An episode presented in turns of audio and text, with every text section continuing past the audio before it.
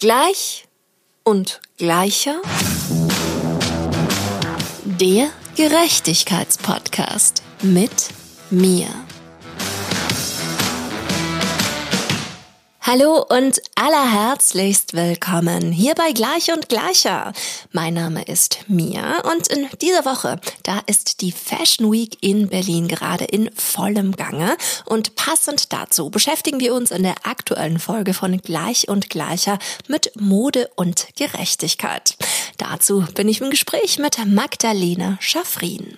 Magdalena ist Designerin, Beraterin, Kreativdirektorin, Autorin und als Co-Gründerin hat sie das Studio MM04, eine Kreativagentur für strategische Beratung und Forn, the Berlin Fashion Hub, ins Leben gerufen. Wir sprechen über Mode als Spiegel unserer Gesellschaft, die generelle Entwicklung, die die Modeindustrie gerade nimmt und wie gerecht diese ist. Magdalena erklärt, warum wir einen Kulturwandel brauchen, um Nachhaltigkeit zu implementieren und warum es auch mit wenig Budget wichtig ist, bewusst zu konsumieren. Wir sprechen darüber, was Luxus für Magdalena bedeutet, welche Rolle Zeit und Qualität dabei spielen und warum wir als Gesellschaft den Luxusbegriff neu definieren sollten. Herzlich willkommen, liebe Magdalena. Schön, dass du da bist. Ja, danke. Ich freue mich auch sehr, heute in deinem kleinen Studio zu sein hier. Ja, total. Und heute passt ja auch wirklich perfekt zur Thematik hier. Wir sitzen mitten in Klamotten und ich will natürlich unbedingt mit dir sprechen darüber, wie gerecht erscheint dir denn die Modewelt heute Anfang 2024? Das ist natürlich gleich die richtige Frage. Zum Anfang geht es gleich richtig heftig los. Dann können wir gleich ja. richtig gut einsteigen. Die Modewelt ist nicht gerecht. Also so kann ich schon mal, glaube ich, sagen. Ähm, auf einer Skala von bis kann ich nicht beantworten. Ich kann äh, vielleicht ein bisschen über eine Entwicklung sprechen, aber auch das nicht wirklich. Im Grunde ist es natürlich so, und das hat natürlich mit unserem System zu tun, in dem die Mode natürlich sich auch bewegt, dass äh, die Menschen, die einfach in der Textillieferkette arbeiten, einfach viel, viel zu schlecht bezahlt werden und vielfach auch wirklich sehr schlecht behandelt werden. Das heißt also, da gibt es schon mal eine Ungerechtigkeit. Und äh, die Ungerechtigkeit unserer Erde spiegelt sich natürlich auch in der Mode wieder. Und das äh, sehen wir, weil die Mode ist ein Spiegel der Gesellschaft. Und wenn wir eben global denken, dann ist es natürlich auch ein Spiegel der globalen Gesellschaft. Und die globalen Ungerechtigkeiten, die kennen wir, glaube ich, alle. Mhm, mhm. Ja, auf jeden Fall. Es hat ja dann auch irgendwie so eine ziemliche Parallele zur Musik, weil in der Musik sagt man das ja auch immer, dass die Musik die Gesellschaft sehr gut widerspiegelt, wobei man da natürlich nicht diese extremen Produktionsbedingungen hat, die dahinter stehen und die ganzen Ressourcen. Das ist ja, finde ich, auch ganz, ganz vielen Menschen gar nicht bewusst, was da alles dahinter steht. Wie ist da so dein Gefühl? Hast du das Gefühl, dass mehr und mehr Menschen auch so ein Bewusstsein bekommen für faire, für gerecht hergestellte Mode? Entwickelt sich da was? Bewegt sich was? Du machst es ja schon so lange. Ja, ich beobachte diese ganze Szene und auch diese Bewegung beziehungsweise diese Bewusstseins. Wir, reden ja von Conscious Consumers am Ende auf Englisch. Äh, seit äh, über 15 Jahren oder schon bald seit 20 Jahren. Und äh, ich muss sagen, es geht so wellenmäßig auf und auch wieder ab. Also je nachdem, welche anderen Krisen eben dann gerade sich wieder in den Vordergrund lagern. Und ich denke schon insgesamt, wenn ich die letzten 10, 15 Jahre zurückblicke, hat sich viel getan beim Bewusstsein. Also wenn man eben vor zehn Jahren auf die Straße gegangen ist und über Nachhaltigkeit in der Mode gefragt hat, haben viele Menschen erstmal nicht gewusst, äh, worüber man da spricht oder was sich dahinter verbirgt. Inzwischen kennt das eigentlich jeder, diesen Begriff. Das heißt also, das Thema ist tatsächlich in die breite Masse, in der breiten Masse angekommen. Ob das sich jetzt wirklich in den Kaufverhalten niederschlägt, das ist ja auch durch viele Studien auch schon bewiesen. Das stimmt natürlich so nicht.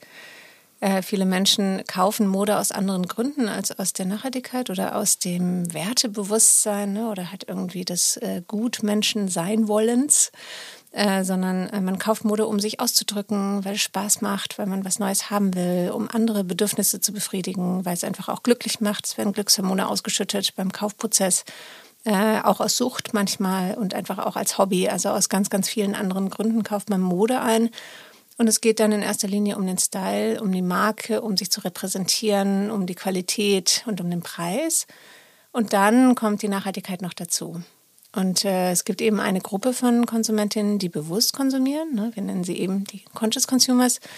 Und die gehen eben mit einem anderen Approach, also mit einer anderen Herangehensweise hin und sagen, ich möchte einfach nachhaltige Mode kaufen und dann suche ich mir gezielt genau diese Teile, diese Brands raus und dann konsumiere ich die. Und äh, dieser Teil der Gesellschaft ist eben, wenn man sagt, irgendwie es sind so die wertegetriebenen Menschen und das äh, ist, wenn man so gesamtgesellschaftlich schaut, in Deutschland sind es ungefähr 20 Prozent und das ist auch ein relativ stabiler Wert tatsächlich innerhalb der letzten Jahre. Ja, und das macht mir schon auch ein bisschen Sorge, weil wenn ich eben zurückschaue, welche Fortschritte die Industrie in Sachen Nachhaltigkeit gemacht hat, äh, da ist einfach viel zu wenig passiert. Und äh, ich bin ja eine Optimistin, wir haben uns ja schon unterhalten. Und äh, ich bin immer noch wirklich sehr guter Dinge, dass da auch noch viel passieren wird.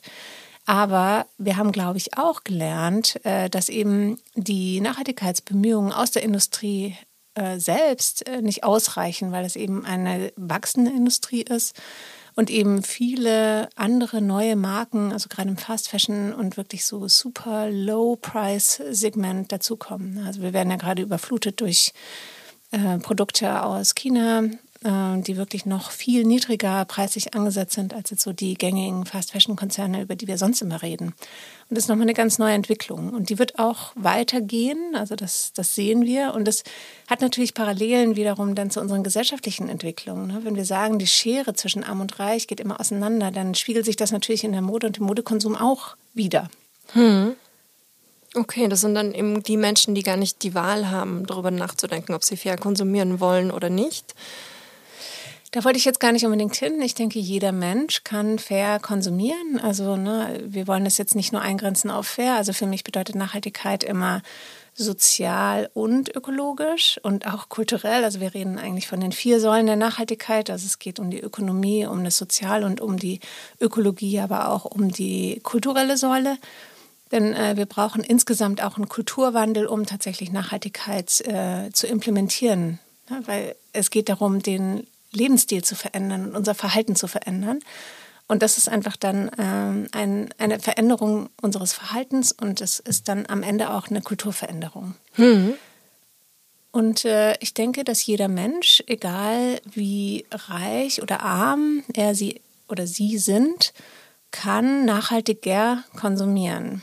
Und äh, na, da gibt es eben andere Optionen. Also man muss ja auch nicht immer alles neu kaufen. Ne? Du hast, wir stehen in deinem Kleiderschrank, in deinem Kleiderraum. du hast mir vorhin schon erzählt, ne? äh, du kaufst ganz viel Secondhand äh, auf der ganzen Welt ein. Ne? Man findet auch Kleidung oder man kann auch tauschen, man kann sich das auch leihen. Also man hat inzwischen wirklich auch Zugang zu Kleidung, die nicht unbedingt äh, mit einem hohen Preis verbunden ist. Das heißt also, man kann auch nachhaltiger konsumieren äh, und trotzdem sich gut ausdrücken. Mhm. Und am Ende glaube ich einfach auch daran, dass wir einfach auch zu viel konsumieren. Also viele Menschen kaufen einfach auch viel zu viel. Mhm. Und auch noch mehr als viel zu viel, leider. Mhm. Ja, das ist ja generell auch so ein Phänomen am Konsum, dass es dieses Genug einfach nicht gibt, oder? Wenn man da so drinnen ist.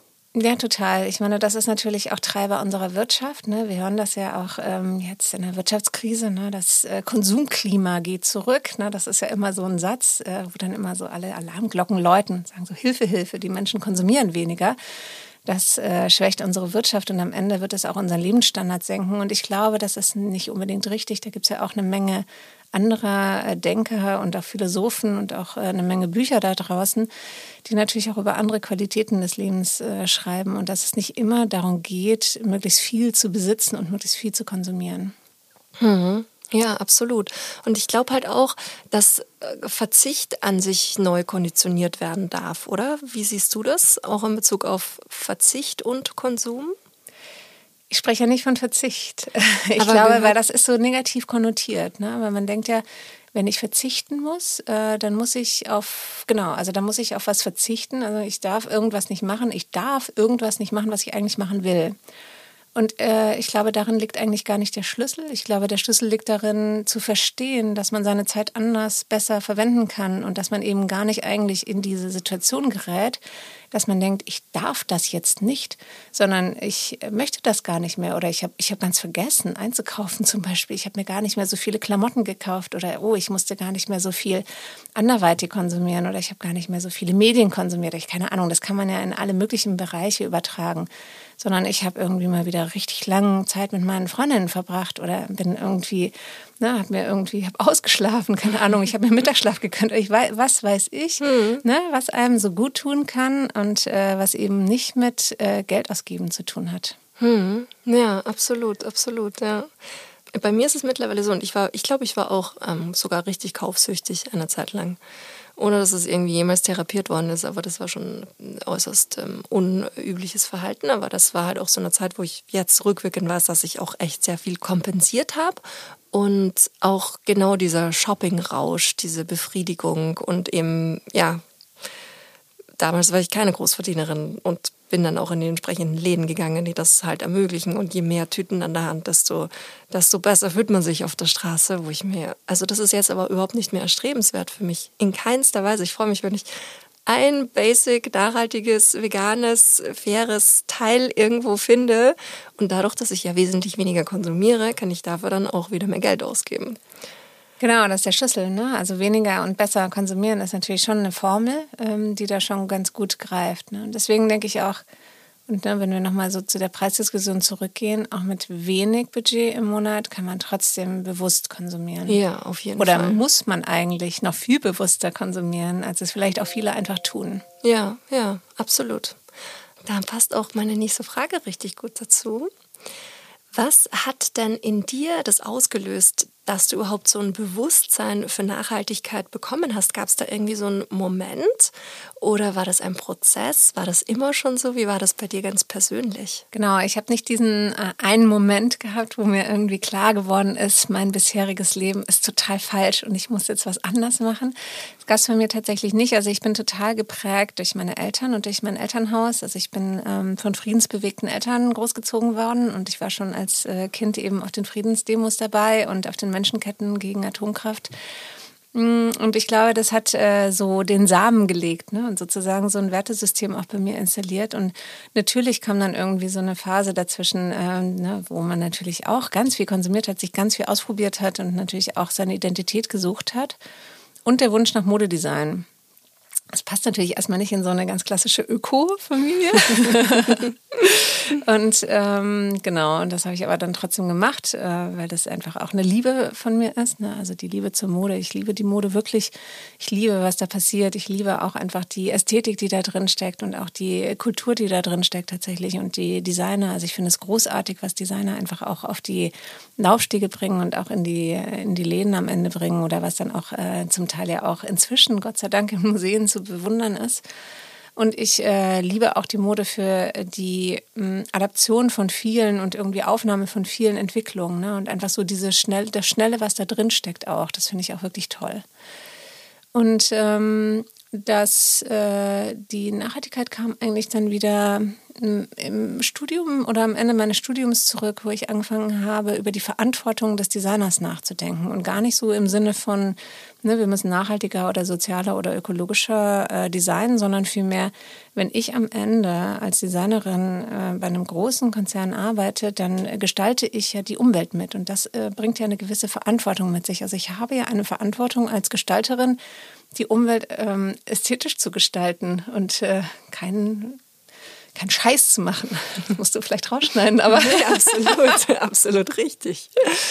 Ne, also wirklich äh, darüber. Und, äh, ne, und dann irgendwie, ne, wenn man dann anfängt zu, zu recherchieren und über Verantwortung recherchiert, äh, kommt man natürlich schon auch in die anderen Themen rein. Und ich meine, in der Zeit, Anfang der 2000er kamen ja dann auch die Presseberichte über die Arbeitsbedingungen hoch und ähm, Naomi Kleins No Logo war ja auch schon da und also dann, dann bin ich da sozusagen eigentlich habe ich mich da so reingelesen in diese ganzen Themen und habe dann gemerkt so ich möchte wirklich Mode machen und ich möchte das aber in einem nachhaltigen Unternehmen machen. Und zu der Zeit gab es eben gar nicht so viele nachhaltige Modeunternehmen, wo man jetzt irgendwie eine Anstellung als Modedesignerin finden konnte, als Gestalterin. Und äh, das hat eben dann dazu geführt, dass ich tatsächlich mich selbstständig gemacht habe mit meiner eigenen Kollektion mit der Idee, überhaupt nicht über Nachhaltigkeit zu kommunizieren, sondern einfach eine Kollektion auf den Markt zu bringen, einfach in dem Verständnis, es geht sowieso immer um Mode und äh, ich möchte eigentlich gar nicht, dass die Leute meine Kollektion oder meine Sachen kaufen, weil sie nachhaltig sind, sondern weil die einfach cool sind. Und dann kriegen die vielleicht mit, dass sie nachhaltig sind und damit beeinflusse ich die ja schon, mhm. ohne dass sie es vielleicht unbedingt mhm. merken. Mhm. Das finde ich eigentlich immer noch ein schöner Gedanke. Es hat natürlich überhaupt nicht funktioniert, weil sofort irgendwie der erste oder die erste Journalistin bei mir gestanden hat auf der Messe und gefragt hat, was bedeutet denn das hier Organic und so weiter. Habe ich natürlich angefangen darüber zu reden und dann war das natürlich. und habe dann aber auch gemerkt, es ist auch total gut darüber zu reden und zu kommunizieren. Und das war schon relativ früh.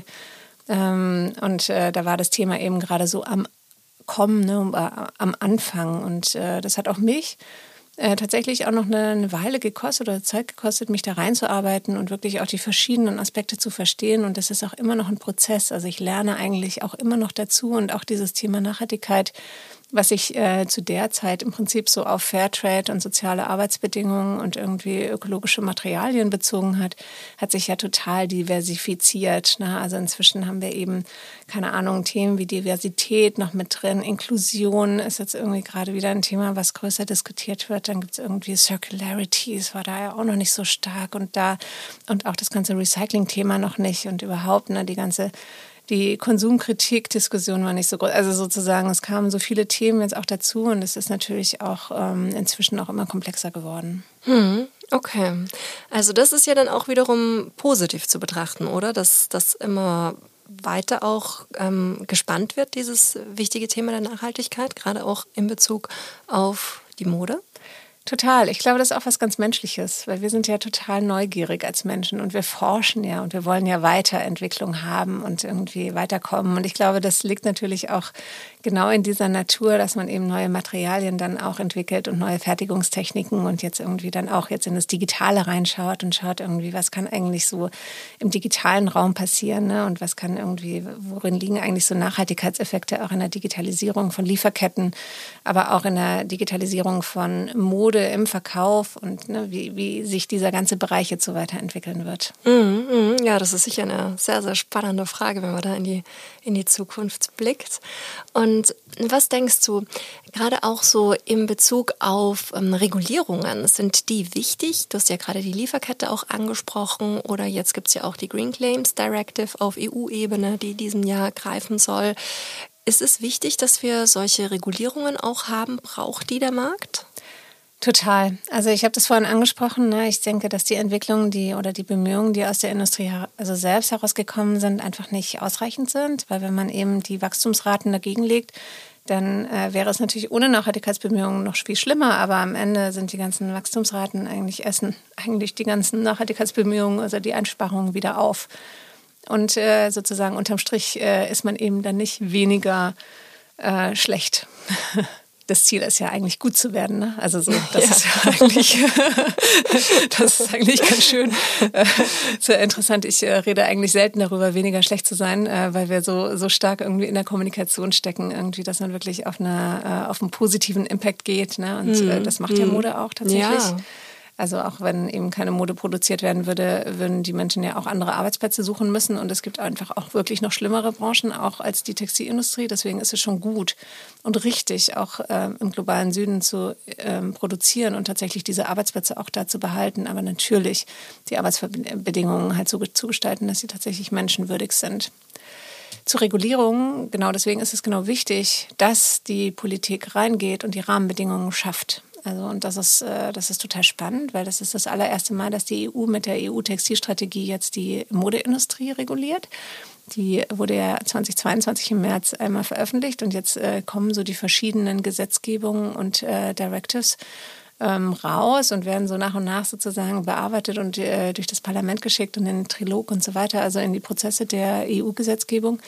Und wir haben ja schon so ein paar Meilensteine da erreicht. Also hast ja gerade schon gesagt, also die Green Claims Directive ist jetzt gerade durchs Parlament durch, äh, aber auch die CSDDD, also die eigentlich das äh, Lieferketten-Sorgfaltsgesetz in Deutschland mh, ersetzen wird tatsächlich. Äh, das ist ja dann eine, tatsächlich ein Gesetz, was dann auf EU-Ebene durchgreift. Ne? Die Directive ist ja, oder eine Direktive aus der EU wird ja dann in den Nationalstaaten individuell nochmal umgesetzt. Also das ist ja erstmal so die Rahmen, der Rahmen und dann muss es die nationale Gesetzgebung regeln. Mhm. Okay. Also auch da sind wir sozusagen, um es wieder positiv zu framen, auf einem guten Weg. Total. Es ist natürlich auch viel Kritik an der, äh, also an der Regulierung. Also es gibt noch eine andere, die Extended äh, Producer Responsibility. Äh, die ist eben noch nicht durch und ähm, da wird auch viel darüber diskutiert. Da, ist, äh, da sind so bestimmte Teile da drin. Es soll einen digitalen Produktpass geben, der eben auch bestimmte Informationen enthält, die dann auch äh, den Endkonsumentinnen zur Verfügung gestellt werden soll. Also es soll eben für viel Transparenz gesorgt werden und dagegen sträubt sich die Branche total. Mhm. Kann man ja auch verstehen. Also wo mhm. Transparenz herrscht, kann man eben schlecht was verbergen. Das ist natürlich auch genau das, der Punkt.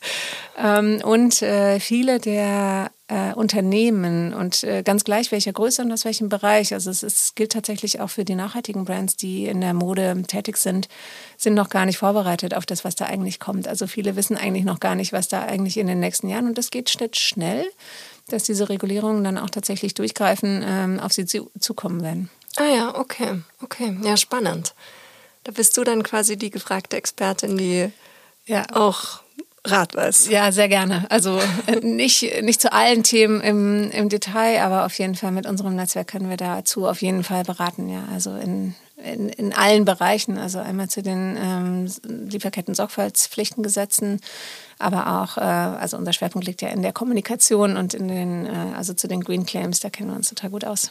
Cool. Ja, das ist ja auch sehr, sehr, sehr, sehr wichtig, gerade eben diese Kommunikation ist ja auch so ein Thema. Ich finde, auch Menschen, die in der Öffentlichkeit stehen oder die in den Medien aktiv sind, wissen ja auch einfach darum Bescheid, was es macht, wie du Dinge ausdrückst und wer was sagt, welche Gewichtung dadurch entsteht und damit einfach verantwortungsvoll umzugehen. Das ist ja eigentlich was total Banales, aber dann doch wieder was überhaupt nicht Selbstverständliches, oder? Nee, total. Also verantwortungsvoll ist schon wieder so, so, so sehr schwer ne? und auch äh, hat schon wieder ziemlich viel Pflicht, finde ich. Also so, äh, ich muss natürlich auch Verantwortung in meiner Kommunikation übernehmen. Ja, ich muss, also müssen ganz viel Verantwortung übernehmen, immer in allen Lebensbereichen. Ich würde eigentlich eher das runterbrechen. Die Formel ist eigentlich ganz einfach, die auch in der Green Claims Directive niedergeschrieben ist man soll eben ehrlich kommunizieren. Also man muss eben sagen, was ist denn daran jetzt grün oder nachhaltiger an dem Produkt und man muss es eben auch erklären und das eben auch einfach erklären, dass es eben ähm, Otto Normalverbraucherin äh, auch verstehen kann. Und das muss eben am Produkt selber sein, um Greenwashing zu verhindern. Und das ist eigentlich, äh, ne, das ist so eine Baseline ähm, der Formulierung und das ist auch in Ordnung, wenn man und dafür stehen wir auch, oder das, äh, das sprechen wir gerade auch mit vielen Kunden, dass man sagt, es geht gar nicht darum, immer volle Transparenz zu erreichen, sondern es geht tatsächlich darum, ehrlich zu sein und sich ehrlich zu machen und auch zu sagen, na, in manchen Bereichen sind wir vielleicht einfach noch nicht so weit oder ich habe die Transparenz ganz einfach nicht in meiner Lieferkette, weil die ist sehr komplex und global. Na, und dann kann ich das aber auch kommunizieren kann ich sagen, hier sind wir gut, hier sind wir vielleicht noch nicht so gut, hier sind wir auf dem Weg und damit haben wir uns vielleicht noch nicht auseinandergesetzt. Wir wissen um das Thema, das ist wichtig, aber das können wir auch nicht alles gleichzeitig machen. Mhm. Und das ist, äh, das ist in Ordnung und das können Menschen verstehen. Mhm. Okay, cool. Also hier auch ehrlich sein einfach. Genau. Ja. Im Grunde geht es darum und eben auch äh, gut zu erklären und das natürlich dann schon fundiert. Also na, da muss man dann schon gucken, dass man auch die richtigen Studien dazu hat oder auch die Datenlagen dann dahinter legt. Da wird es dann tatsächlich für die Unternehmen dann doch schon ein Ticken komplexer. Äh, tatsächlich nachzuweisen, dass eben das eine Material besser ist als das andere mhm. und äh, eben auch besser als der Industriestandard. Mhm. Okay, okay. Also es wird zum Beispiel nicht mehr erlaubt sein, veganes Wasser zu verkaufen, weil Wasser ist in der Regel vegan. Also das ist eben zum Beispiel auch einer dieser Claims, der dann eben nicht mehr äh, hm. da sein wird. Weil ah. was ist dann Wasser sonst nicht vegan? Oder ich habe vielleicht irgendwas, weiß vielleicht irgendwas nicht.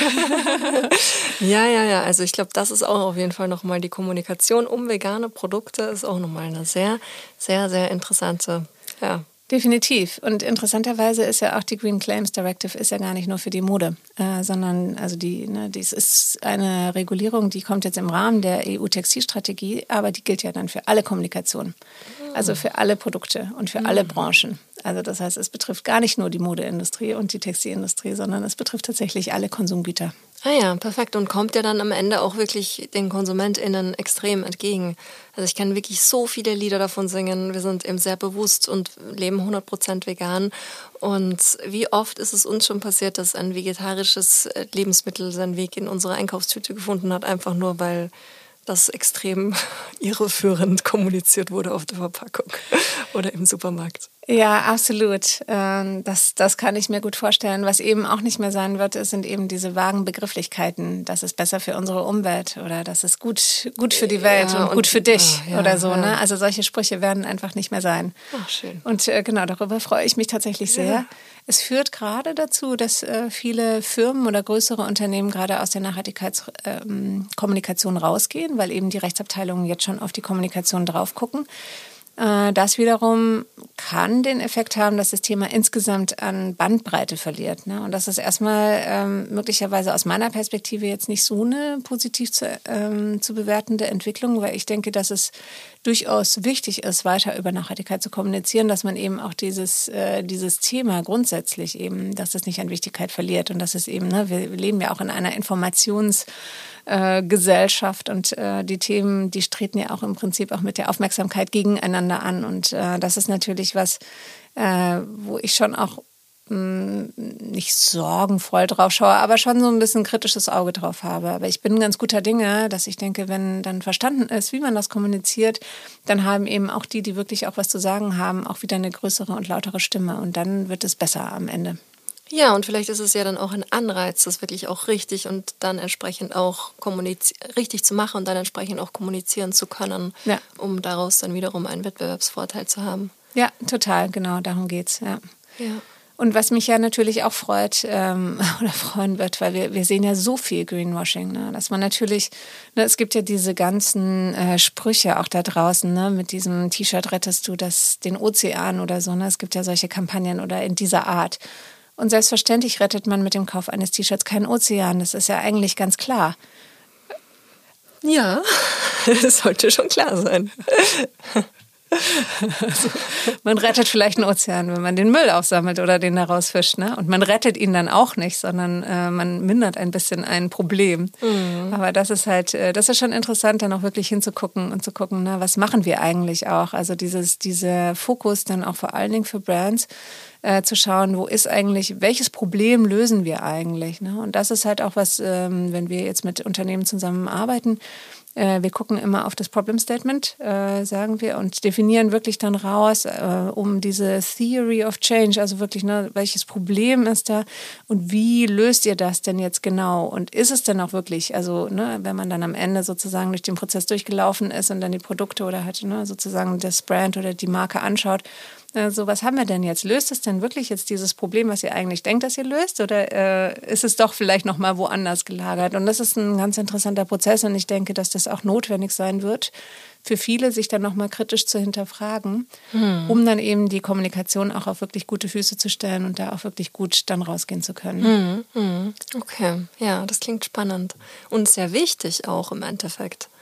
Ja. Das und im Übrigen auch gar nicht nur ähm, auf die schriftliche Kommunikation bezogen, sondern es geht natürlich auch um die Bildsprache, die wird auch in der Green Claims Directive reguliert. Also man darf eben auch nicht ähm, nachhaltig anmutende Bildwelten äh, erschaffen, wenn man eben nicht nachhaltige Produkte vermarktet. Also auch da geht es tatsächlich dann um eine Bildanalyse. Also das äh, wirklich zu gucken, ne, welches Bild kann ich eigentlich jetzt für meine Kampagne zu verwenden, äh, verwenden und was, was sehe ich eigentlich darauf abgebildet, was spricht eigentlich dieses Bild. Und das ist natürlich da ist die Mode ja natürlich wahnsinnig stark und deswegen ist es ja auch so toll, mit der Mode zu arbeiten, wenn man so eine hochemotionale Bildsprache da hat und natürlich auch so tolle Geschichten und Bilder ja auch kreieren kann. Ne? Und äh, das nochmal dann sozusagen auf den Punkt zu bringen und wirklich die Botschaften auch in, der, in den Bildern richtig zu transportieren, das ist, ähm, das das finde ich schon richtig toll. Mhm, ja, wow. Also so, da kommt die kleine Analytikerin in mir wirklich, die springt und freut sich schon auf, auf diese Prozesse, die da so kommen werden. Ach cool, schön. Ja, ich finde es auch generell einfach so ein faszinierender Aspekt an Mode, eben genau diese Welten, die sich hinter einem Kleidungsstück, hinter einem Kleidungsstil verbergen und die man sich dann einfach so überstülpen kann. Und ich liebe es ja auch einfach so am Tag, mich, weiß nicht, öfters umzuziehen und einfach auch so die Identität zu wechseln, weil jedes Kleidungsstück mich ja auch irgendwie anders mich dann fühlen lässt. Und ganz oft mag ich das auch total, wenn ich weiß, okay, heute bin ich gar nicht gut drauf, dass ich mich dann extra knallig und extra, so wie ich es dann empfinde, in dem Moment gut anziehe, um ja, mich entsprechend besser zu fühlen. Geht es dir auch so? Ähm, nein. nee, ich habe gerade überlegt und dachte so, hm, meine Lieblingsfarbe ist wie immer schwarz. Also 80 Prozent meines Kleidungsschrankes ist wirklich irgendwie dieser Farbe gehalten. Echt? Ich habe wirklich, also ich bin da, ähm, ich bin vielleicht das Anti-Beispiel dazu, sondern also ich, wenn ich irgendwas finde, was ich irgendwie gut, also gerne mag, ne, sei es ein Kleid, sei es irgendwie eine Hose oder so, ich kaufe es mir einfach doppelt und auch manchmal dreifach, weil ich weiß, das ist jetzt irgendwie mein Kleidungsstück und ich werde traurig sein, wenn dieses Kleidungsstück kaputt geht. Deswegen ich kaufe es mir lieber gleich zweimal, dann habe ich es noch mal. Und äh, also das, das zahlt sich tatsächlich für mich total aus. Das heißt also ich bin da, ähm, also mehrmals am Tag umzuziehen, also nur wenn ich muss. Und dann nutze ich aber meine Kleidung, um natürlich bestimmte äh, Bilder zu senden. Mhm. Also ich setze sie dann bewusst ein. Also natürlich, wenn ich irgendwo spreche, wenn ich irgendwo auftrete, ne, wenn ich irgendwen treffe, wenn ich in irgendwie öffentlichen Situationen bin oder so, dann, ne, oder wenn ich irgendwie zu einem Gespräch gehen muss oder so, ne, wenn ich, wenn ich weiß, okay, ich muss jetzt hier irgendwie, ich muss jetzt so Codes senden, ähm, dann setze ich die sehr bewusst ein, ja. Ja, ja, ja, ich finde gerade eben, wenn man auch so auf Bühnen steht, ist das schon auch sehr, sehr interessant, was da die Mode auch macht. Und ich habe das jetzt auch an mir beobachtet, weil ich war sehr kritisch auch mit meinen Moderationen auf der Bühne in letzter Zeit und war unzufrieden mit meiner Haltung. Und dann ist mir aufgefallen, wenn ich quasi Kleidungsstücke anhabe, die so ein bisschen gewagter sind, dass meine Haltung wesentlich besser ist, als wenn ich da so komplett in unter Anführungszeichen komfortmäßig total verhüllt da oben stehe. Mhm. Ja, das ist total lustig, äh, weil ich ähm, in meiner Diplomarbeit tatsächlich darüber geschrieben habe. Ich habe an der HDK äh, mein Diplom gemacht und äh, dadurch, dass es dann zur UDK wurde, also eine Universität, musste man dann noch so eine schriftliche Arbeit mit abgeben, ne, sozusagen, um den Universitätsstatus da noch zu besiegeln und nicht nur die praktische Arbeit. Und ich habe darüber gesprochen und auch geschrieben, wie Kleidung die Körpersprache beeinflusst. Hm, und das spannend. ist total lustig. Ja, ja, ja. Also vor allen Dingen ist es total lustig, weil wenn man dieses Thema erstmal anspricht, der ganze Saal ruckelte erstmal und alle setzten sich so gerade hin. oh, oh, schön, schön. Ja, das ist also wirklich, ich war sehr, sehr fasziniert und mir wäre das aber selber auch als Kommunikationsprofi hätte ich da nicht sofort eben einen Zusammenhang geschlossen, bis ich das eben dann so selber analysiert bekommen habe und jetzt dann dementsprechend auch meine Schlüsse daraus ziehe. Und genau, immer schön die naja, Schultern zurück. So, genau. Schaut einfach besser aus. Ist gesünder, tut hm. dem Körper gut. Ja. Ja, jetzt habe ich einen ähm, kleinen inhaltlichen Sprung. Und zwar, was bedeutet denn Luxus für dich? Ah, genau, das ähm, äh, connected aber ganz gut äh, zu dem, was wir vorher besprochen haben, ne? weil wir haben darüber äh, vorhin gesprochen, wie man vielleicht seine Zeit nutzen kann im Leben. Und äh, ne, das ist so, äh, wir sind ja, wir leiden ja fast alle unter Zeitnot und Zeitknappheit. Und ähm, das ist tatsächlich was, worüber ich damals, also schon ziemlich anbeginn, als ich auch meine eigene Kollektion entwickelt habe, relativ viel nachgedacht habe und gesagt habe, naja, Zeit ist eigentlich Luxus, ne? Also das ist eigentlich das, was, äh, was der wahre Luxus ist, klingt jetzt so ein bisschen abgedroschen, aber äh, ich meine es tatsächlich so, weil ich denke, so, wenn man wirklich irgendwie schaut, was, was ist einem wirklich sehr, sehr viel wert, na, das, da gibt natürlich noch andere Dinge auch, aber äh, es geht wirklich darum, äh, auch wenn man so die Luxusprodukte anschaut, äh, dass einfach, wenn man Zeit investiert, äh, dann kommt einfach in der Regel höhere Qualität heraus und das können wir ja auch ablesen. Also wenn man irgendwie Modeprodukte anschaut ähm, im Luxusbereich, die handgefertigt sind ne, oder halt auch wirklich ein gutes Design haben, dann sieht man, da hat sich jemand Gedanken gemacht und es braucht Zeit. Ne, wenn wir oder auch wenn du irgendwie eine Moderation vorbereitest ähm, für ein Panel oder wir auf unserer Konferenz irgendwie ein Programm zusammenstellen und wenn wir uns die Zeit nehmen, wirklich zu diskutieren und zu gucken, ne, welche Perspektiven wollen wir eigentlich zu Wort kommen lassen und da genug Zeit ist, dann wissen wir auch, dann wird das Panel eine gute Diskussion Diskussion und ein gutes Gespräch, weil man das dann geschafft hat, dass man die richtigen Leute und die richtigen Perspektiven zusammengebracht hat. Und das kann man, glaube ich, über alle Bereiche ähm, ziehen. Ne? Und das wissen wir ja auch in der, in der Lebensmittelindustrie. Ne? Lebensmittel, die einfach, ähm, die bio sind oder die unter anderen Bedingungen ähm, produziert werden, brauchen meistens länger und sind dann auch von besserer Qualität. Also das heißt, dieser Zeitfaktor steckt in ganz viel drin. Und ich meine, das ist dann eigentlich in, in beiden Bereichen. Ne? Zum einen, wenn man eben Dinge macht, äh, also Dinge entwickelt, also Produkte dann am Ende auch äh, produziert, aber auch sich die Zeit zu nehmen, die dann zu genießen und tatsächlich in Ruhe zu essen, in Ruhe ne, zu gucken, was man auch immer gerade tut. Ne, und das auch wirklich, also dieses wirklich wieder genießen zu können oder sich einfach auch eine Stunde mal am Tag irgendwie rauszuschneiden und zu sagen, ich mache jetzt mal gar nichts oder ich laufe mal ein, ein Stück. Ne? Bin ja auch immer unter Zeitdruck und renne dann noch und schnell noch aufs Fahrrad und immer ein bisschen knapp irgendwie die Kinder abholen und so. Aber dann irgendwie, manchmal gibt es diesen Moment, wo ich schaffe, okay, ich laufe jetzt einfach ganz in Ruhe irgendwie dahin mit genügend Zeit und es ist einfach so schön. Ja, ja. Und das ist Luxus. Das, ja, das kann ich zu 100 Prozent nachvollziehen. Ich habe mir heute erst eine Lauf, also nicht äh, joggen, sondern wirklich nur zu Fuß gehen, Playlist zusammengestellt, weil ich dann irgendwann, meine Phase war so, ich habe es auch so ähnlich erkannt wie du. Und dann habe ich mir gedacht, okay, ich lege mir halt Telefonkonferenzen, Telefonate auf die Zeit, wo ich gehe. Um dann aber festzustellen, dass ich ja dann, das ist zwar, da bewege ich mich zwar, ist vielleicht ein bisschen besser als irgendwie drin zu sein, aber es ist trotzdem keine Me-Time in dem Sinne. Und weil ich bei meinem letzten Telefonat, was ich draußen führen wollte, meinen Gesprächspartner nicht erreicht habe und dann bewusst begonnen habe, Musik zu hören und ich dann erstmal gemerkt habe, wie die Musik, klar beim Laufen, also beim Joggen, war es mir bewusst, aber was das auch mit mir macht, so im Gehen. Ich glaube, der nächste Schritt ist dann in kompletter Stille zu gehen, für mich persönlich. Aber es ist herrlich, einfach eben selbst wenn es nur die 20 Minuten in die Kita sind oder wo auch immer hin, zu Fuß zu gehen und eben keinen Druck zu haben, niemanden anzurufen. Genau, also dieses äh, wirklich sich die Zeit rauszunehmen und die wie auch immer zu gestalten. Mhm. Aber ich mhm. glaube, darum geht's. Ne? Ja, es muss ja. ja, gar nicht, äh, es muss nicht der Spaziergang im Wald sein oder Waldbaden oder weiß ich nicht was. Also es muss nicht eine von diesen klassischen Wellness, äh, kein klassisches Wellness-Thema sein, aber wirklich so irgendwie dieses, nee, ich, äh, ich genieße das jetzt, was ich tue. Ich glaube, das ist der springende Punkt. Ja, ja, voll. Das ist echt extrem wichtig. Und mhm. kostet keinen Cent. Kommt drauf an, was du machst. Wenn man natürlich sehr fein essen geht, kann man auch sehr viel Geld dafür ausgeben. Oder wenn man eben auch sehr hochwertige Produkte konsumieren möchte, kann man auch sehr viel Geld dafür ja. ausgeben. Also insofern, das Genießen selber vielleicht kostet kein Geld, aber der ja, Auslöser genau. möglicherweise schon. Ja, genau, es war jetzt eher nur auf die Wahrnehmung bezogen. Aber ja. ja. Ja, ich habe zum Beispiel heute wirklich ganz bewusst versucht, den Lebensmitteleinkauf zu genießen und mich nicht abgehetzt mit irgendwie Kindern an der Backe schnell zu fragen, okay, was muss ich jetzt kaufen, sondern ja, welche Lebensmittel brauchen wir und so. Das hat dann auch, glaube ich, doppelt so lange gebraucht, als ich das sonst so durchgetaktet, zack, zack, zack, schnell schaffe, aber es war schön. Mhm. ja, genau, das ist, ja, glaube ich, der Punkt. Ich habe das genossen. Dass man genau da rausgeht und sagt, ja, es war schön.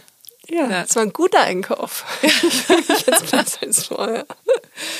Ja. Oh, ja, cool.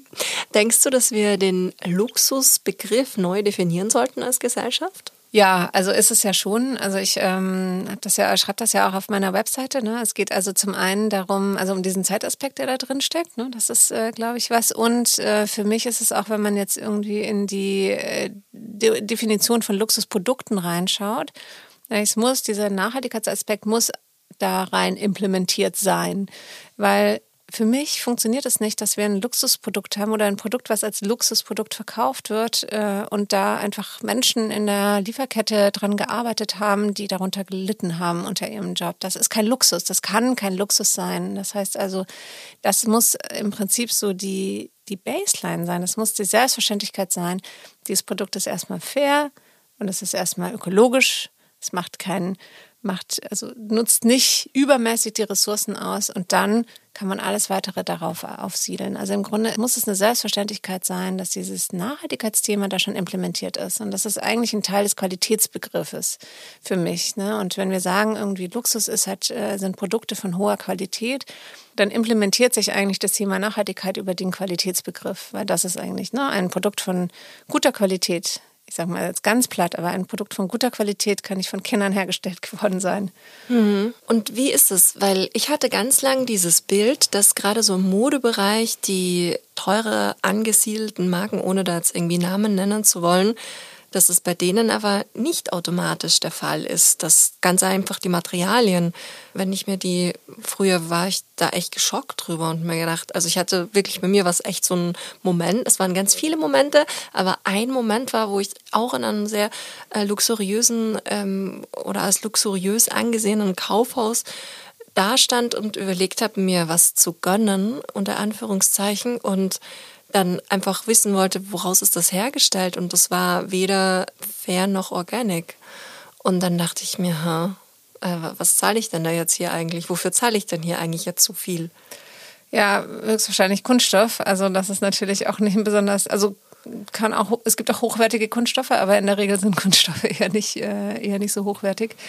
Nein, also es ist natürlich nicht so, nur weil eine große Marke draufsteht und das äh, Produkt teuer ist, dass es, oder halt, ne, sozusagen, das ist ja gerade so die Konnotation von Luxusprodukten, dass das erstmal irgendwie eine gute Qualität beinhaltet. Also auch in dem Luxussegment bedeutet das gar nicht, dass alle Produkte äh, von Luxusmarken auch gute Qualität haben. Also auch da gibt es natürlich wirklich große Unterschiede. Und am Ende, das ist ja genau auch das Spannende. Und da geht es eigentlich wieder zurück zur Kommunikation, weil das ist ja, hat ja die Mode wirklich perfektioniert. Also Produkte, äh, nur über das Marketing und das Storytelling äh, für Unmengen äh, mehr an Preisen zu verkaufen zu können. Also am Ende ist es irgendwie eine Jeans ist eine Jeans. Ne? Also ich kann eine Jeans für 20 Euro kaufen oder für fünf inzwischen oder für drei, keine Ahnung. Aber ich kann eine Jeans auch für 250 Euro kaufen oder noch mehr Geld dafür ausgeben. Und im Grunde ist es das gleiche Produkt und wurde möglicherweise auch sogar in der gleichen Fabrik produziert. Es ist einfach die andere Marke, die hinten drauf steht, die einfach macht, dass dieses Produkt irgendwie zu so einem höheren Preis verkaufbar ist. Das ist schon sehr spannend, wenn man das sich anschaut. Und ich glaube, deswegen interessiere ich mich auch so sehr für diese Modekommunikation oder die Mechanismen, die eigentlich in der Kommunikation und der Modekommunikation liegen. Ne? Weil ich denke, wenn man eben diese Mechanismen versteht und diese Modekommunikation dafür nutzt, andere Botschaften zu verbreiten, hat man halt eine unglaubliche Kraft. Mhm. Mhm. Wow, okay. Okay, aber es ist nach wie vor noch so, oder? Mit den Luxus- und Anführungszeichen Luxusmarken, dass das so praktiziert wird, wie du es gerade beschrieben hast, oder gibt es da schon einen Wandel? Nein, es gibt natürlich auch äh, Wandel auch in dem Segment. Ne? Und es gibt eben nur sind, und da muss man auch, äh, da muss man auch ehrlicherweise sagen, also Luxusmarken äh, sind natürlich auch sehr vorsichtig in der Kommunikation.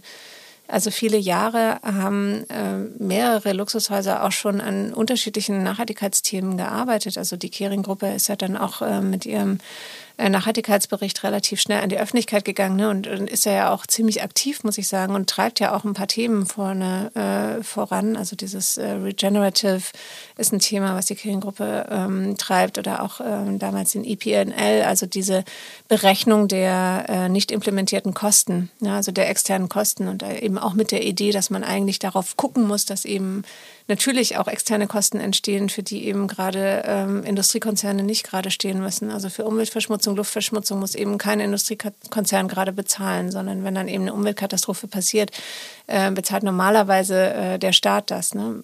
Und die, also werden halt, ja, es gibt natürlich ein paar Beispiele, wo dann auch ähm, Konzerne oder halt eben die Verursacher dann zur Rechenschaft gezogen werden, aber in der Regel ist es ja, äh, ist es eher nicht der Fall. Und äh, das ist schon, das sind schon, schon wirklich tolle Bemühungen. Ne? Und äh, da passiert auch im Hintergrund noch mehr, als man eigentlich sozusagen nach außen hin auch wahrnehmen kann. Hm, weil eben bei der Marke, weil eben die Kommunikation und das Marketing äh, so viel ausmacht vom Preis, ist eben die Marke auch so besonders wertvoll. Na, das ist eigentlich, das ist ja eigentlich das Pfund. Und deswegen muss man eben auch total gut darauf aufpassen, dass die Marke nicht beschädigt wird. Und irgendwie viele Jahre hatten wir auch Gespräche und sagen so, ja, wir machen da schon ganz viel, aber wir kommunizieren nicht das nicht, weil äh, dieses ganze Ökothema, das hat nicht so einen guten Ruf und das beschädigt möglicherweise unsere Marke. Also es war ne, sozusagen vor 15 Jahren war noch die, ähm, die Vermutung, dass Konsumentinnen, wenn man eben nachhaltig, äh, wenn man das kommunizieren würde, dass man irgendwie Nachhaltigkeitsprojekte hat, äh, dass das eher negativ aufgenommen würde von den äh, Konsumentinnen. Denkst du, gibt es heute auch noch dieses Standardklischee des unter Anführungszeichen Ökos? Das Klischee scheint es noch zu geben, weil ich werde noch immer permanent danach gefragt. Gibt es wirklich Mode, die gut aussieht und öko ist? Das ist eine Frage, die ich tatsächlich seit, ich glaube, 20 Jahren beantworte. ähm, also ich glaube, das oh. Klischee ist tatsächlich noch da, aber die Kommunikation hat sich inzwischen gewandelt. Also ne, die Konnotation von Nachhaltigkeit ist deutlich positiver geworden. Also das auf jeden Fall. Und das sehen wir jetzt ja auch. Also viele sind ja auch rausgegangen und äh, kommunizieren ja auch über die Projekte. Mhm. Und wenn wir jetzt mal so einen Blick auch in Richtung Zukunft werfen, mit dem Metaverse, gibt es ja nochmal so unter Anführungszeichen ein Parallel, oder eigentlich ist es gar nicht unter Anführungszeichen, es ist ein Paralleluniversum, in das wir uns begeben können mittlerweile über verschiedenste Devices oder auch Semi-Metaversen, gerade so in der jüngeren, jüngeren Generation ist es ja was sehr, sehr übliches, sich da auch aufzuhalten. Welche Rolle spielt da Nachhaltigkeit für die Mode? Jetzt muss ich einmal zurückfragen, was sind denn Semi-Metaversen? Das ist sowas wie Roblox. Sagt dir das was? Mhm. Genau. Und wieso ist es Semi? So wie ich es verstanden habe, vom, ähm, vom Zugang her. Äh, genau, vom Zugang her, weil man es ohne, ähm, ohne, ohne irgendwelche Devices konsumieren kann.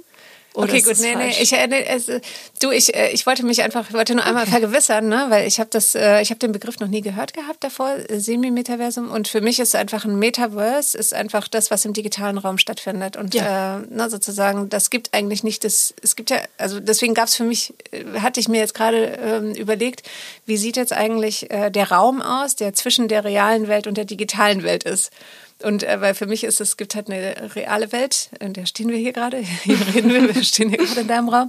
Und dann gibt es die digitale Welt und die, ähm, da geht man ja im Prinzip direkt rein, wenn man halt eigentlich auch auf LinkedIn oder so äh, unterwegs ist. Da ist man ja im Prinzip auch schon im Metaverse, ne? Also sozusagen das könnte vielleicht, ist eine Oberfläche natürlich, ja, ne? also ja. halt in, in, einem Netzwerk, sagen wir. Ne? Und dann gibt es natürlich wirklich diese digitalen Räume, wo man sich dann auch wirklich drin bewegen kann, ne? wo man dann wirklich eintauchen kann. Aber ich glaube, es ist ziemlich unabhängig davon, wie man eigentlich da reingeht. Also ich kann natürlich in ein Metaverse reingehen mit meinem Handy, mit meinem Bildschirm oder auch mit einer VR-Brille. Ne, mit einer VR-Brille bin ich natürlich noch viel stärker drin. Also es ist natürlich auch echt eine interessante Erfahrung, da irgendwie dann rumzulaufen. Und man hat ja diese Handles auch und kann dann auch irgendwie so Sachen anfassen und irgendwie rumtragen und irgendwie dann auch einfach Dinge auch da drin tun.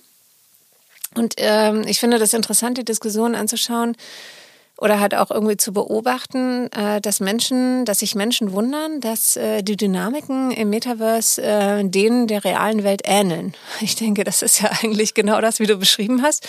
Das Metaverse ist ja ein Abbild, also ist ja von Menschen gemacht und ist ja natürlich sind die gleichen Dynamiken auch im Metaverse am Start. Also weil es sind ja die gleichen Menschen, die da unterwegs sind. Ne? Und das mag halt am Anfang anders gewesen sein, weil das war nur eine bestimmte Gruppe, die sich da drin aufgehalten hat. Aber je äh, breiter das wird und je kommerzialisierter das auch wird und je, also, ne, je ähm, normaler das auch wird für andere Menschen, sich auch ab und zu mal oder halt auch mehr oder weniger Zeit im Metaverse zu verbringen, äh, passiert natürlich da genau das Gleiche, was auch in der realen Welt passiert. Nur, dass man halt weniger Schranken hat, äh, Dinge auch auszudrücken. Also das ist schon auch relativ äh, gefährlich, ne? wenn, wenn man halt als Avatar irgendwo unterwegs ist, die kann ja keine eine lang. Also das ist halt irgendwie, man hat halt eben noch eine andere, eine andere ähm, äh, naja, Schranken äh, ne, in der Kommunikation, wenn man in der realen Welt vor jemandem, jemandem steht, den würde man wahrscheinlich nicht so einfach irgendwie und so böse und irgendwie in einer Art und Weise beschimpfen, wie man es möglicherweise im Metaverse macht, äh, weil da eh nichts passiert. Ne? Der Avatar ist ja dann der Avatar, aber er wird ja keinen Schaden zufügen. Und das ist natürlich schon, also da, da fallen ja schon so ein paar äh, paar Grenzen und das ist, äh, das ist natürlich toll.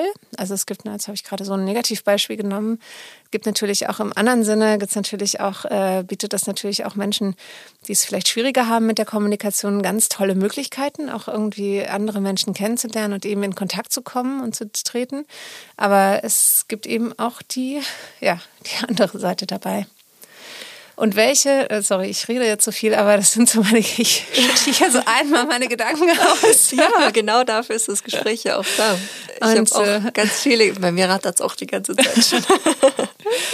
Und äh, ähm, ich weiß gar nicht, inwieweit Nachhaltigkeit oder nachhaltige Mode da überhaupt schon eine Rolle spielt äh, im Metaverse, weil ich meine, ganz muss man ja ehrlicherweise sagen, äh, für mich spielt es natürlich eine sehr, sehr große Rolle. Ähm, und äh, für viele andere in meiner Bubble auch. Aber ich meine, das ist sozusagen der Prozentsatz von nachhaltiger Mode am Gesamtmarkt ist ja auch immer noch im unteren Prozentbereich. Also, na, und das spiegelt sich natürlich auch im Metaverse. Und äh, es ist ja sowieso erst eine eher eine neuere Entwicklung, dass sich Modemarken überhaupt da im Metaverse ähm, bewegen. Mhm. Was ich ja sehr relativ verwunderlich fand, weil ich war schon auch vor der Pandemie gedacht habe, das ist eigentlich was, da ist auch ein riesen Businesspotenzial. Ja äh, mit den ganzen Games und den Skins, die da verkauft werden. Warum sind eigentlich die Modemarken nicht da? Und das, äh, das Aufwachen ist ja eigentlich tatsächlich erst während der Pandemie passiert. Mhm. Man sagt, aha, ich muss mich jetzt da positionieren. Und da gibt es ja auch wirklich, ähm, wirklich große Businesspotenziale noch mit drin. Und ähm, ich meine, gemeinhin könnte man ja denken, dass digitale Mode erstmal nachhaltiger ist als reale. Das ist aber gar nicht so einfach nachzuweisen. Also weil natürlich auch jede Bewegung, die ich mit dem Handy im Metaverse unternehme, frisst Ressourcen, also hat auch einen CO2-Abdruck. Und äh, es gibt tatsächlich überhaupt keine Studien oder irgendwelche Datenlagen dazu, dass man das anhand von Kleidungsstücken nachweisen könnte, dass eben ein digitales Kleidungsstück weniger Ressourcen äh, braucht als jetzt ein, äh, also als ein physisches man kann sich das natürlich schon denken. Ne? Also, dass es so höchstwahrscheinlich schon so ist. Ne? Das ist aber trotzdem immer noch eine Vermutung. Ich glaube aber auch, dass generell das Bewusstsein schon mal wichtig ist, dass eben auch mit digitalen Handlungen CO2-Emissionen entstehen. Und mhm. dass dann kein luftleerer Raum ist, der entsteht, wenn ich eben, wo auch immer, in welches Metaversum eintauche und mir da ein bisschen Zeit schenke.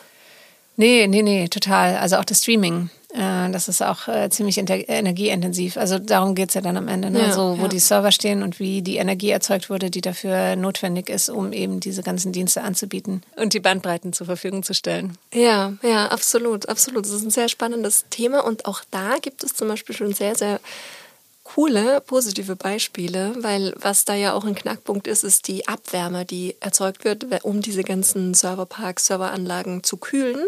Und mit der kann man ja wiederum irrsinnig viel Gutes tun.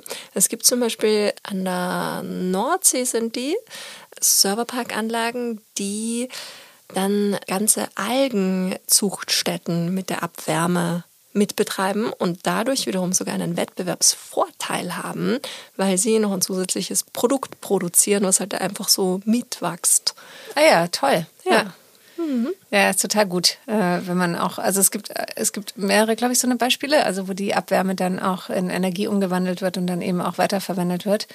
In der Regel äh, sind ja gerade viele große Serverfarmen einfach im Norden der Welt aufgebaut äh, und wo es eh kalt ist, also wo man gar nicht so viel Kühlung braucht, also Energie zur Kühlung braucht und wo die Energie auch möglicherweise günstiger ist, also Norwegen zum Beispiel. Hm, hm. Und grüner. Genau. Ja.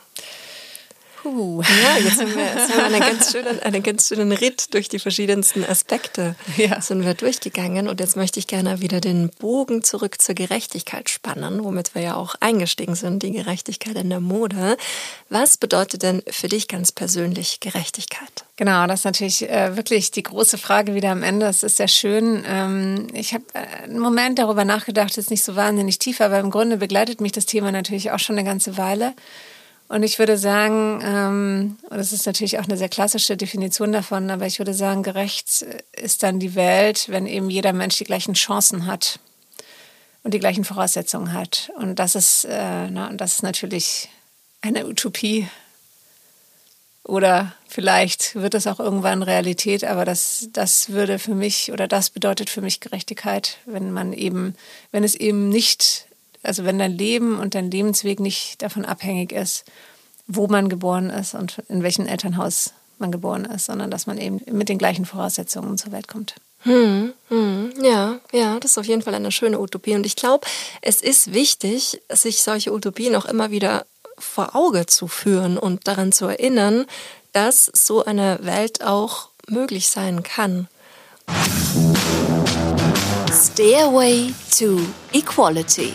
Deine Steps zu mehr Gleichberechtigung. Was denkst du, was können wir alle Menschen dazu beitragen, dass sowas vielleicht eines Tages wahr wird, beziehungsweise wir uns dem annähern? Ja, wir arbeiten ja daran. Also zumindest am Thema der Mode arbeiten wir daran, dass eben die Unterschiede kleiner werden und dass, ähm, dass wir so zusammenrücken und dass wir eben auch ähm, ja, am Ende auch von unserem Reichtum abgeben. Weil ich meine, wir haben eben eine Welt und da gibt es eben eine begrenzte Anzahl von Ressourcen und äh, die müssen wir verteilen oder die werden wir auch verteilen und das wird auch passieren. Es wird wahrscheinlich eher kriegerische Auseinandersetzungen geben oder das sieht man jetzt ja auch schon so in der ein oder anderen Entwicklung auf der Erde aber äh, tatsächlich das, das gut zu gestalten.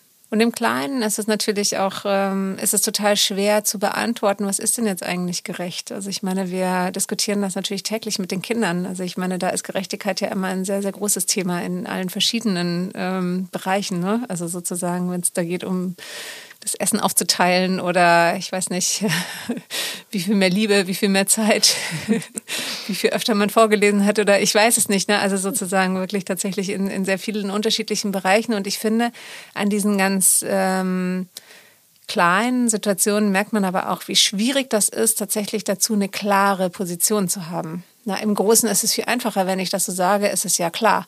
Ne, natürlich man, ne, kriegt man erstmal Zustimmung dazu, aber wie sieht das dann eigentlich im Einzelnen, in der einzelnen Fragestellung wirklich aus? Das ist dann wirklich nicht mehr so einfach zu beantworten. Hm, ja, und ich glaube aber, dass da das Bewusstsein auch ganz entscheidend ist, weil ich glaube eben genau diese Frage auch, was bedeutet für dich gerecht und was ist gerecht in einer Situation, das kann ich ja total gerecht meinen und denken, ich bin die fairste Mutter aller Zeiten und das Kind fühlt sich total ungerecht behandelt. Also es passiert mir täglich. Natürlich. genau, und ich glaube, das ist vielleicht ein ganz wichtiger Punkt dabei. Gerechtigkeit handelt man eben aus. Und Gerechtigkeit ist eben nichts, was man eben selber bestimmt und nicht selber entscheidet, sondern Gerechtigkeit kann immer nur ein Prozess sein.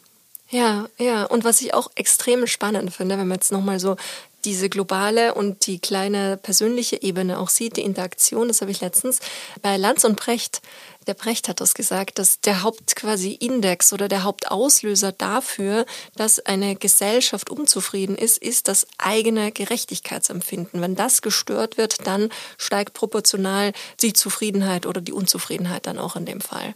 Und wie halt extrem fundamental dann, wenn man sich das vor Augen führt, eben das eigene Gerechtigkeitsempfinden ist, egal auf welcher Ebene wir das erleben. Ich glaube, das, was du dann so im Großen und Ganzen wahrnimmst, ist ja immer eine Mischung aus dem, was dir zwischenmenschlich und dann auf einer größeren politischen, nationalen, internationalen Ebene widerfährt. Ja, total. Also wirklich. Wir haben uns viel darüber unterhalten in den letzten Tagen, also über den, den Konflikt im Nahen Osten. Wir haben es nicht geschafft oder ich habe dazu keine Idee, was Gerechtigkeit bedeuten kann. Ja, und ich glaube, da ist es einfach irrsinnig wichtig, auch genau mit so einer genau mit sowas offen umzugehen. Ich weiß es nicht. Ich weiß darauf keine Antwort. Und ich führe wieder und wieder und wieder und ein neues Gespräch. Und ich bleibe weiter dran an der Antwort, die sich mir hoffentlich irgendwann mal, die ich glaube, irgendwann mal gefunden zu haben in der Zukunft. Hm. Na, es ist halt, ähm, in dem Fall ist es auch äh, viel einfacher, die Ungerechtigkeiten äh, rauszuarbeiten. Klar, klar, Aber klar. dann sozusagen wirklich zu gucken, was ist denn gerecht das ist, das ist wirklich nicht, nicht zu lösen, glaube ich. Also im Moment gerade oder jedenfalls für uns nicht. Also auch nicht in, unseren, in unserer begrenzten Zeit. Ja, ja, ja, ja. Und vor allen Dingen halt auch einfach im, ja, weil es so, so viele, so viele Bereiche gibt, so viele Ecken in der Welt, die dahingehend beleuchtet werden dürfen. Aber natürlich auch immer unsere eigenen. Genau, und ich glaube nochmal ganz kurz und wirklich als letztes Schlusswort, ähm, weil du gefragt hast, was können wir eigentlich dafür tun? Und ich glaube, das ist genau das, also dass wir uns darüber unterhalten und uns öfter darüber ähm, die Frage stellen, was ist denn Gerechtigkeit oder was ist eben nicht Gerechtigkeit? Ne? Und wie können wir das eigentlich, wie, wie kommen wir dahin? Und genau diese Dialoge zu führen. Und ich glaube, das ist, äh, das ist ein total wichtiger Schritt.